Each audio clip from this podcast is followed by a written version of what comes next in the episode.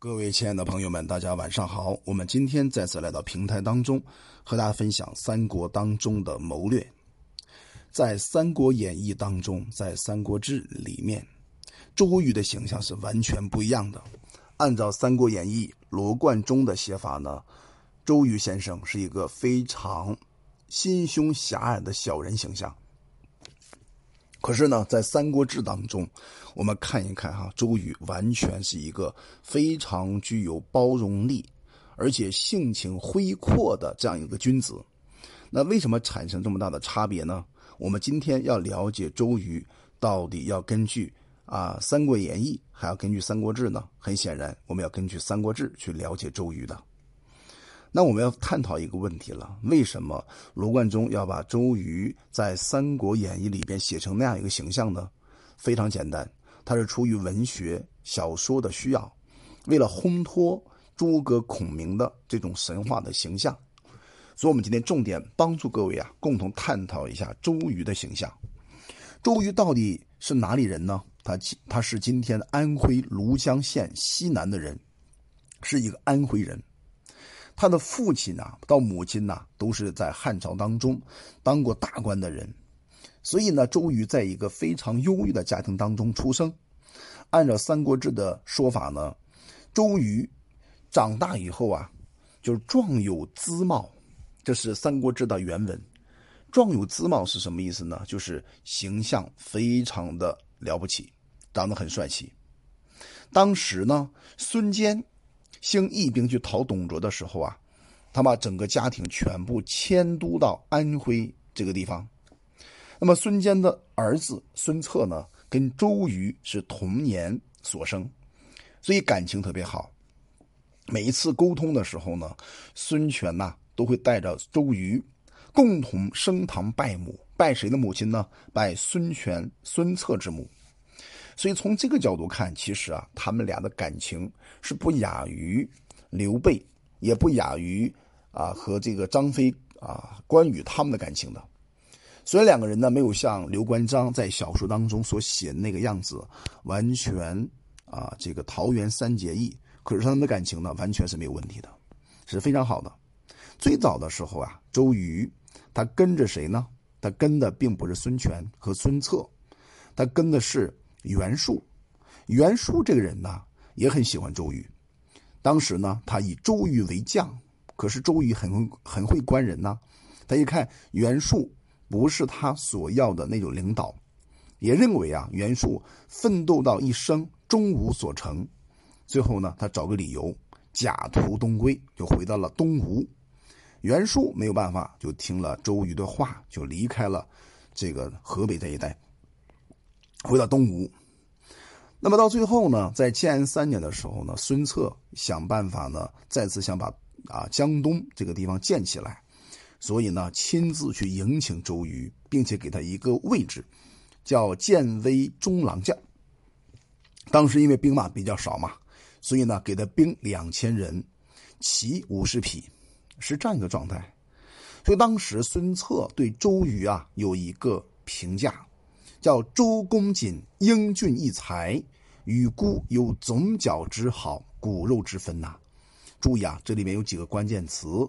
第一个呢叫英俊异才，英俊代表这个人长得很帅气，异才呢代表他很有才能。这是历史当中真实的周瑜的形象。与孤孤的话指的就是孙策本人啦。总角之好，骨肉之分呐，就是我们的感情好到。像骨肉亲骨肉一样，这个时候周瑜多大呢？周瑜当时才有二十四岁，所以在江东这个地方，普遍管周郎呢，管周瑜啊叫周郎。而周瑜的治理安徽庐江的能力，他以恩信的方法治理的，所以老百姓呢都称呼他为周郎。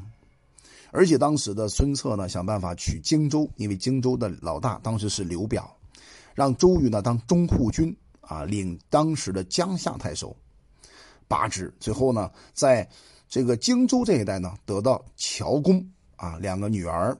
这两个女孩长得太漂亮了，对吧？而且非常非常的美丽，具有国色，天姿国色呀。孙策呢，就把大乔当做自己的老婆了，周瑜呢就把小乔当做他的老婆了。历史当中也确实如此。从此呢，孙策和周瑜啊，他们的感情就是连襟的关系。按照《三国志》当中的要求呢，当时孙策也特别喜欢跟周瑜开玩笑，啊，是这样说的：说乔公啊有两个女儿。虽然呢被我们攻占了荆州这个地方，流离失所，但是啊，我们当做他们的女婿，也是他们非常快乐开心的事情。所以可见呢，当时他们俩相处还是非常非常的融洽的。而这一年呢，周瑜还有孙策，也就是二十五岁。我们思考一下哈，当时的人呢，二十五岁已经平定江湖，在江湖当中已经有名号了。可是我们今天一个二十五岁的少年，一个青年，可能刚刚大学毕业，还在社会当中找工作，这就是差别。所以，我们今天说三国啊，最终的想法就要从这些里边呢，去认真的探讨一下三国到底可以给我们教会什么。其实啊，要讲孙这个周瑜的话，有很多很多的话可以讲，但是重点是，当孙策死了以后，孙权。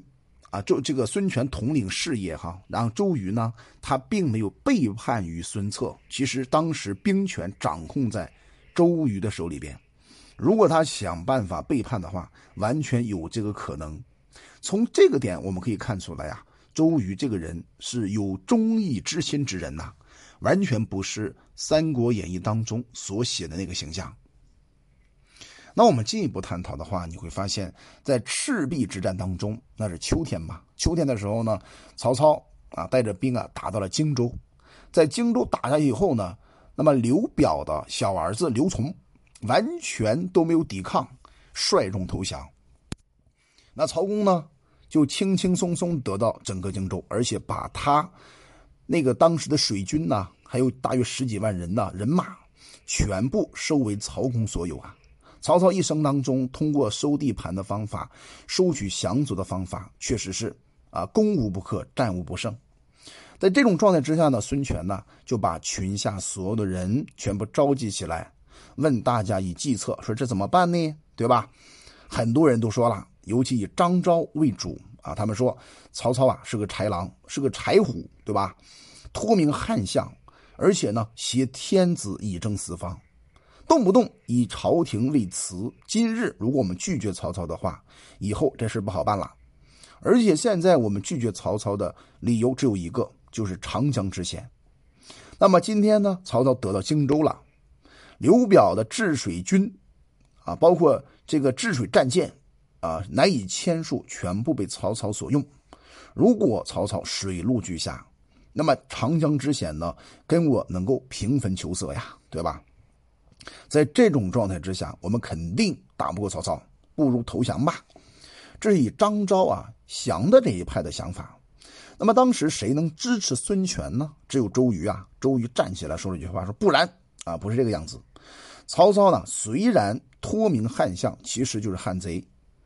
那么孙将军，他指的是孙权嘛？你以神武勇才，在依仗着父兄的啊这种名名声，对吧？而且我们的江东呢，有地方数千里，兵精粮足，英雄乐业，我们可以横行天下。如果今天曹操来了，他等于自送死，对吧？如果是这样的话，我建议哈，北土己安，就是他分析了三个原因嘛。第一个呢，曹操从北方打过来，他不能旷日持久啊，他背后呢还有马超，还有韩遂当做他的后患，这是第一个短处。第二短处呢，曹操是驱。中国北方士兵来打的，所以不习水土，一定会生病的。第三个呢，人马这个马呢需要去养活，草料不够啊。同时呢，在用兵方面，如果大家一旦病了以后啊，就有用兵之患。曹操这个做法，表面看上是雄赳赳气昂昂，其实啊，他是个冒进。在这种分析之下呢，那么周瑜自己请命带精兵三万进驻夏口，想帮助。啊，这个孙权呢，就破这个整个的军军队情况。那么孙权听完这个分析以后呢，也特别开心，对吧？他当时说了一句话，他说：“你看啊，曹操打到现在为止，二袁、袁绍、袁术全灭了，吕布、刘表，对吧？那么今天也灭掉了。这些人当中啊，只有我了那我会怎么办呢？我就我与老贼势不两立，你能够帮助我，这是老天授给我的好处呀。这是《三国志》当中的原话，就是这个孙权呢会认为啊，周瑜到来是因为老天授给他的一个福分。在这种状态之下呢，其实，我们可以看出来，《三国演义》里边说孔明在这个赤壁之战发挥了怎样怎样的效能，可是，在历史正常记载当中，并没有他的份儿啊，对吧？这是一个很重要的问题。那我们今天还在《三国演义》看到啊，这个呃所谓的周瑜，他是一个心胸狭隘之人。事实当中真的如此吗？对吧？我们要通过一些具体的案例来解读一下，那这个人到底是不是大家所说的那个样子？那我们通过几个具体的案例来说明吧。比方说，当时啊，这个周瑜呢，他对着这个孙权有一段很真切的分析，怎么分析的呢？他告诉啊孙权，如果我们今天要把东吴这个国家建好，要防着一个人，这个人是刘备。而且用了一个关键词叫“刘备以枭雄之姿”，同时呢，还有关羽、张飞当做他的将领。这些人呢，不是屈为人下之人。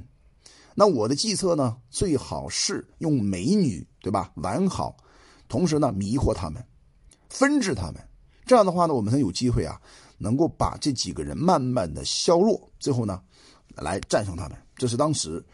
这个这个周瑜啊，以美人计的方法想同时攻破刘关张。那么在《三国演义》里边呢，不是这样的，那是周瑜妙计安天下，赔了夫人又折兵，是把刘备接到了东吴。这个历史当中是不存在的。那这里边呢，他对刘备有一个说法叫枭雄。那我们要探讨一下什么叫枭雄啊？枭雄呢，我特别查了一下这个徐慎的《说文解字》，所谓枭雄啊。他指的是这个枭悍啊、雄杰的人，而且他有一个特点，就是有强横之心，有野心，比较专横。同时呢，枭道枭雄无道，无道是什么意思啊？就没有真正的道义可讲，只有术，只有结果，而且是无情凶猛之人。那我们谈到这个地方的时候呢，大家感觉哎呀，好震撼呢？为什么呢？是因为《三国演义》里边呢，这个刘备是一个仁人君子形象。而且不仅是仁人君子，在一开始的时候呢，鞭打督邮，据说是张飞啊，草莽英雄拿着柳条鞭一顿打。其实，在历史的记载当中，鞭打督邮者并不是张飞，而是刘备。那一年呢，他二十四岁，拿着一顿鞭子一顿打。那从这个点上看出来，我们知道，在《三国志》里边呢，不仅周瑜这样定义于啊刘备是枭雄，其实很多人都定义刘备是个枭雄。也就是说，我们今天要回复到真正历史形象里边看一看，刘备他是一个枭雄，而不是一个人人君子的英雄，这一点是非常重要的。那我们进一步探讨哈，那么当时呢，很多人，尤其我们受了《三国演义》的影响，觉得周瑜啊是一个非常非常狭隘的人，其实不是这样的，对吧？当时呢，孙权在当将军的时候呀，那么很多人。都能够特别重视孙权的存在，但是呢，谁能够最早的重视孙权呢？就是周瑜。按照《三国志》的说法，就是独先进境，便直陈节，性度恢阔，大大帅为人，唯与城濮不睦。这是《三国志》的原文，啥意思啊？就是周瑜啊，他能够率先的表达对孙权的尊重，而且呢，性度恢阔，性的话是性格，度是度量。恢阔代表是宽阔的胸怀嘛，大帅为得人，对吧？这是他的特点。只有一个问题，就是跟程普是不太和睦的。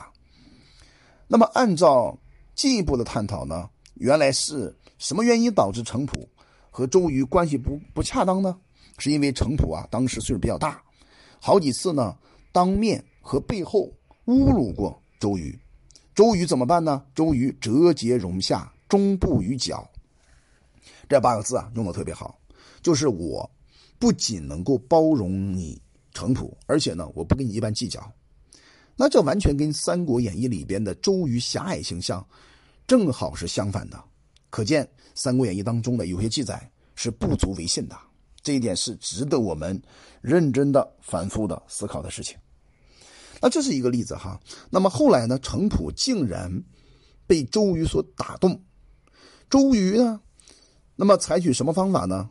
那这里面没有记载，只是知道程普啊自敬服而亲重之。后来呢，程普被感动的特别敬服于周瑜，而且亲自呢去看望周瑜。那么有人呢，这个就问这个程普，那程普呢做了一个总结，他说啊，若饮醇料，不觉自醉。说我跟周这个周瑜相处的时候呢，就好像饮了美酒一样，不知不觉就醉了。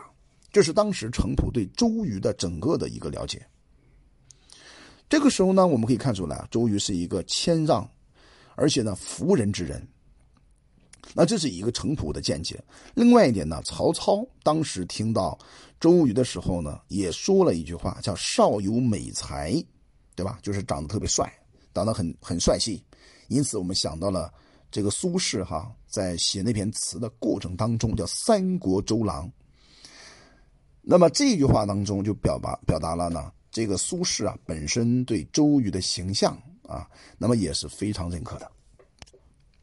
在《三国演义》当中，还有一个人呢，被记得是大错特错。这个人呢，叫蒋干。蒋干盗书，大家都很清楚，在三国里边啊，把蒋干描写成一个非常猥琐的形象。其实蒋干没那么猥琐。这个人呢，一生当中是个纵横家，他一直研究《战国策》和《鬼谷子》两部书，而且蒋干长得也不差啊，很有仪容。特别擅长口才，以才辩见称，独步于江湖之间。尤其是在啊江东啊，就是长江以南、长江以北啊，还有这个安徽这一带呢，特别有名气，没有人是他的对手。你看，这是《三国志》里的记载。那么在《三国演义》当中，竟然没有这个记载，把这个蒋干说的是啥也不是，这是完全不对的，对吧？那么有一次呢，果然蒋干呢就来到了这个周瑜的。大帐之中，周瑜呢一看到蒋干，就对他讲：“子义良苦啊，远涉江湖，为曹操当说客来了吗？”蒋干马上回复周瑜：“哎呀，我跟足下是很好的关系，对吧？遥闻你的名声，故来叙阔的，并观雅致。尔云说客，我乃诈逆诈乎？就是你怎么能说我是这个说客呢？我是过来跟你叙阔，就是谈一谈天，看看你这个人呐。”周瑜马上说了一句话：“我不及况啊，况的话是一个弹乐之人呐，闻弦赏音，足之雅曲也。”最后呢，他招待蒋干喝酒，完毕以后呢，那么周瑜啊就有事去处理了。经过三天以后呢，周瑜请蒋干观察整个周瑜大将当中的这些啊所谓的这个文士文文玩，并且对这个蒋干说。大丈夫哈，你看我今天管这么大的军队，丈夫处事遇到一个知己是非常难的。而且呢，最重要的是，这个主人对我有君臣之义，同时呢有骨肉之恩，言行既从，祸福共之。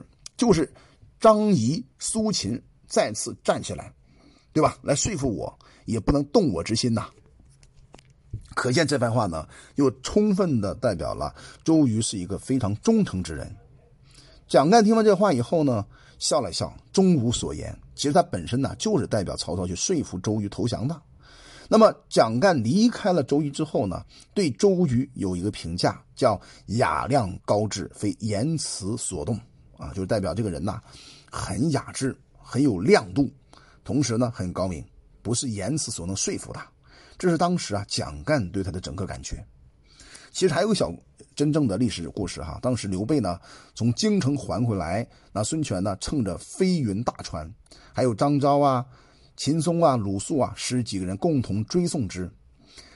晚饭结束以后呢，张昭、鲁肃啊就先出去了。结果呢，孙权单独和刘备啊说了一段话，那么叹感叹周瑜啊，就说周公瑾呐文武筹略，万人之英，故其气量广大。恐不久为人臣耳。周瑜呢，第二天就破了曹这个曹魏军。可见呢，从这里边可以看出来哈。那么这里边，那么刘备还使了坏，使了什么坏呢？他还在离间于啊孙权还有周瑜的关系啊。可见这个人称之为枭雄，一点不为过呀。对吧？这是一点非常重要的地方。而且周瑜这一生当中呢，非常懂得音乐，在音乐方面呢，有一个很关键的点，叫做“曲有误，周郎顾”。如果这曲弹错了，周郎马上就回头，就代表这曲子错了。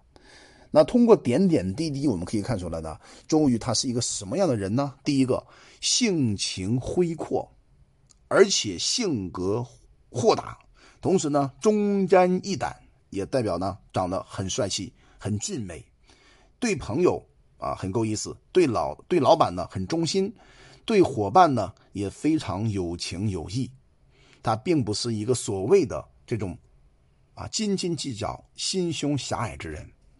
那么这里面有个问题了，就是周瑜到底是怎么死的呢？按照《三国演义》的说法，哈，就是被刘备啊被这个所谓的孔明给气死的。其实，在历史之中，完全不是被气死的。他的死亡呢，是完全在作战的过程当中，啊，给病卒。当时呢，去江陵，去江陵的路上呢，那么在道路当中，在巴丘这个地方病卒死了。到底得什么病呢？对吧？那么这个不知可言，不清楚。